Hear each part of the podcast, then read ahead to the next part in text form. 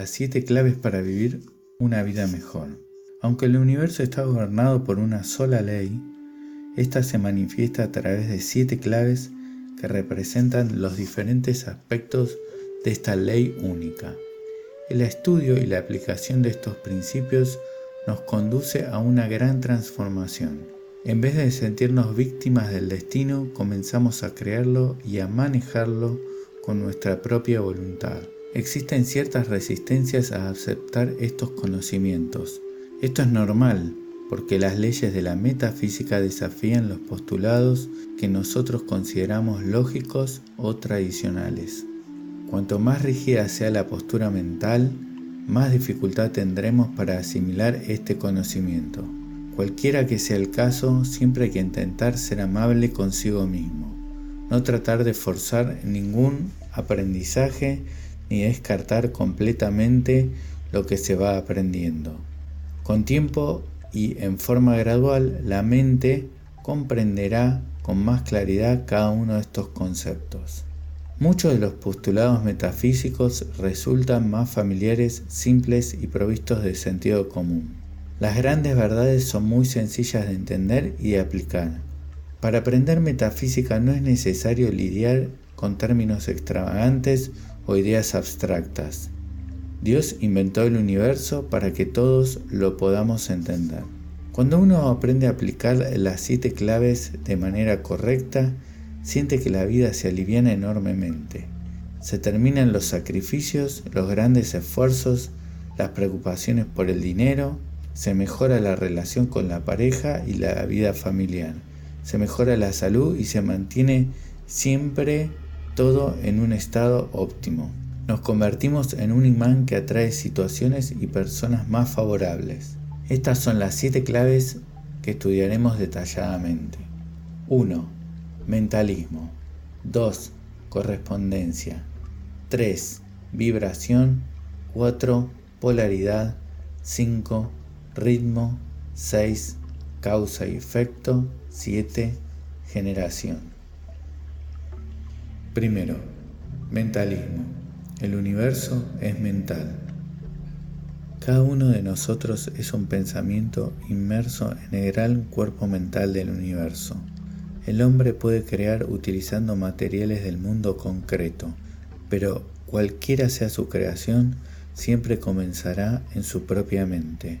El universo es mental y esto significa que cada una de las cosas que vivimos depende de nuestro pensamiento.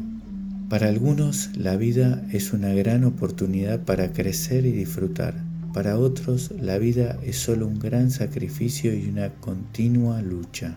La gran diferencia entre ellos está en su propia mente, en su propia manera de percibir al mundo. Nuestro universo personal depende de nuestro pensamiento. En síntesis, todo lo que uno llegue a creer de sí mismo es lo que va a ver reflejado en los demás. Si una persona se siente exitosa, merecedora y poseedora de buena suerte, entonces atraerá hacia sí misma situaciones y personas que reflejarán su creencia. Lo mismo ocurre con las personas negativas que creen que todo está en su contra. El universo en que vivimos es mental y responde a lo que elegimos pensar en cada momento. No existe nada aleatorio en la vida. Todo lo que ocurre siempre está reflejando alguna pauta de pensamiento que llevamos dentro. Si el universo es mental y todo depende de nuestro pensamiento, la primera clave es aprender a controlar el pensamiento. Ejercicio 1. Clasificar los pensamientos. Primero, utilizar los dedos de la mano para ir contando los pensamientos que lleguen a nuestra mente en un plazo de 5 minutos. Segundo, utilizar la mano izquierda para contar los pensamientos negativos y la mano derecha para los positivos. Tercero, sin juzgar y sin tratar de ordenar los pensamientos, contemplar el diálogo mental que se produce en el interior y con rapidez decidir cuál es el bueno y cuál es el malo. ¿Cómo cancelar los pensamientos negativos? Por lo general, la mano izquierda es la que se completa más rápido. Según una estadística científica, se sabe que la mente humana produce alrededor de 60.000 pensamientos diarios y que en su gran mayoría estos son negativos. De esto se puede deducir claramente que no son los pensamientos los que se manifiestan, sino las creencias. Imaginemos cuán caótica sería la vida si todo lo que pensamos en un día llegara a ser realidad. Hay personas que piensan algo a la mañana y luego algo diferente a la tarde. También tenemos dudas y contradicciones. Solo los pensamientos más dominantes o repetitivos son los que se manifiestan, especialmente aquellos que tienen una carga emocional grande. No hay manera de mejorar la vida con la mala costumbre de pensar en problemas y catástrofes. Solo atraeremos más problemas y más catástrofes. Una técnica muy sencilla para anular el pensamiento negativo es utilizar la palabra cancelado. Cada vez que algo no deseable viene a nuestra mente, debemos pronunciar esa palabra como dando una orden, repitiéndola por lo menos tres veces seguidas, tanto verbal como mentalmente, con entusiasmo y firmeza. De esta manera el pensamiento negativo no se repite ni se adhiere a la conciencia. La mente subconsciente toma la palabra cancelado como una orden y la ejecuta, interrumpiendo la manifestación de lo negativo. Además, es importante afirmar a continuación lo opuesto. Inmediatamente después de cancelar lo negativo, hay que revertir el pensamiento reemplazándolo por otro positivo que ocupe su lugar. Cuando se hace una afirmación para revertir algo, se deberá evitar utilizar el vocablo no. El no produce el efecto inverso al que se desea por tal motivo, la gente que dice no voy a fumar más termina fumando el doble. O quien afirma yo no quiero pensar más en mi expareja no puede quitársela de su mente ni por un instante. También es importante cancelar los pensamientos ajenos. Aunque uno quizás se sienta muy cómodo y feliz con su propia vida, se encuentra a diario con personas negativas. Cada vez que nos enfrentamos a una persona que opina algo negativo y no queremos que su opinión ingrese en nuestra conciencia, debemos cancelarlo. Es mejor si podemos hacerlo verbalmente, de lo contrario lo haremos mentalmente. De cualquiera de las dos maneras, nos aseguramos de no aceptar el pensamiento negativo. Debemos repetir esto con lo que escuchamos por la radio, vemos en la televisión o leemos en los diarios. De acuerdo con el principio de mentalismo, todo lo que elegimos pensar y creer es lo que se va a manifestar en nuestra vida. Por lo tanto, debemos ser extremadamente cuidadosos respecto de lo que aceptamos como una creencia y por ello es importante seleccionar muy bien las fuentes de información. Para hacer que el efecto cancelado sea más poderoso, debemos imaginar que tachamos el pensamiento negativo dibujando una cruz blanca sobre él, como si hiciéramos una X en la mente. De esta manera se visualiza la prohibición de que se vuelva a repetir el pensamiento. Ejercicio número 2. Diario de creencias. Se necesita primero un cuaderno en blanco que dividiremos en secciones de cuatro o cinco hojas cada uno. En este cuaderno registraremos las creencias que han regido nuestra vida. La primera sección tendrá como título Mis propias creencias. La segunda, Creencias de mi madre. La tercera, Creencias de mi padre. La cuarta, Creencia de los personajes que nos rodean. Parientes, maestros, vecinos, jefes y amigos. Y por último, en cada sección escribimos lo que escuchamos decir a los demás acerca del amor, el dinero, la familia, la salud, la religión, el trabajo, las amistades, el sexo, los hombres, las mujeres, el éxito y el fracaso.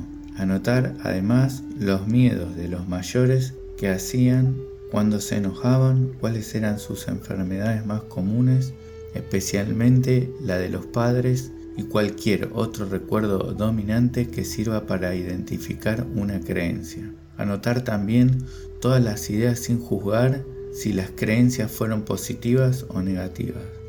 Este ejercicio no se hace en un solo día. La mente te irá informando gradualmente de aquello que necesites recordar. En muchos casos aparecerán ideas absurdas, pero en otros no. Hacer un relevamiento total de aquellas ideas para saber con cuáles nos identificamos. Descubriremos la mayoría de las veces que actuamos según los mandatos que recibimos y no de acuerdo a nuestra propia voluntad. Debemos aprender a reemplazar eficazmente lo que no deseamos y a programar nuestra propia vida. Vivimos en un universo mental en el cual todo lo que creemos se manifiesta como real. Libre albedrío.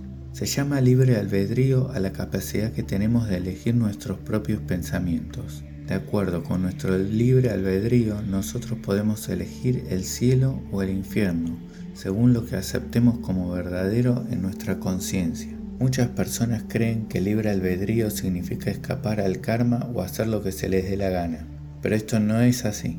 Es solamente nuestra libertad de elegir lo que queremos pensar, se puede elegir pensar que llevamos una vida miserable o una vida feliz. Lo elegido voluntariamente se depositará en la mente inconsciente o alma y desde allí se manifestará en el mundo físico. De manera gráfica podemos pensar en el espíritu o mente consciente como la parte que selecciona una semilla para sembrar. El alma o mente inconsciente sería el suelo fértil donde la semilla va a germinar y crecer. El cuerpo sería el fruto o el resultado que se va a obtener. Nuestro poder de acción radica siempre en la mente consciente. De acuerdo con esto, a partir de ahora debemos abandonar la idea de que somos víctimas de nuestro destino y tenemos que empezar a aceptar que todo lo que nos ocurre lo estamos eligiendo de alguna manera. Muchas de estas elecciones se dan en tan solo fracciones de segundo y se depositan en nuestra mente inconsciente, donde germinan y luego se manifiestan. Por ejemplo, al visitar a un pariente enfermo es probable pensar, esto podría ocurrirme a mí. En ese instante se produjo un contagio. Ese pensamiento se depositó en la mente como una semilla. De ahí en adelante, cuando uno piensa en la posibilidad de enfermar, más cerca estaremos de la enfermedad. Así es como funciona el universo. Vivimos en un universo que dice sí a todo lo que elegimos creer. La mayoría de las creencias se han ido formando a través del tiempo de acuerdo con la familia, cultura, sociedad, religión y las instituciones de educación a las que asistimos. Muchas de nuestras ideas ni siquiera son nuestras, sino que han sido impuestas por nuestros mayores a lo largo de nuestra crianza. Es importante saber que todo aquello que ha sido depositado en nuestra mente inconsciente se puede remover. Podemos crear nuevos pensamientos, aceptar nuevas ideas, diseñar un porvenir mucho más conveniente y favorable. En ello reside la importancia de conocer los principios metafísicos. Mucha gente cree que sería más feliz si tuviera una pareja mejor más dinero, más poder o más salud. Ellos creen que algo de afuera tendría que cambiar para poder estar mejor. Sin embargo, el proceso es al revés. Cambiando nuestros pensamientos y mejorando nuestra propia energía es como mejora nuestra vida. Los hábitos. Nuestro cerebro funciona sobre la base de hábitos porque de esta manera ahorra energía. Una vez que hemos aprendido a vestirnos, ya no tenemos que volver a aprenderlo cada mañana. Ponernos una camisa, peinarnos, comer y además son hábitos en la infancia que nos ayudan a desenvolvernos en forma mecánica. Ya no debemos pensar más en ellos. El hábito es como un mapa en el cerebro por donde va la energía cada vez que tenemos que repetir una función ya conocida.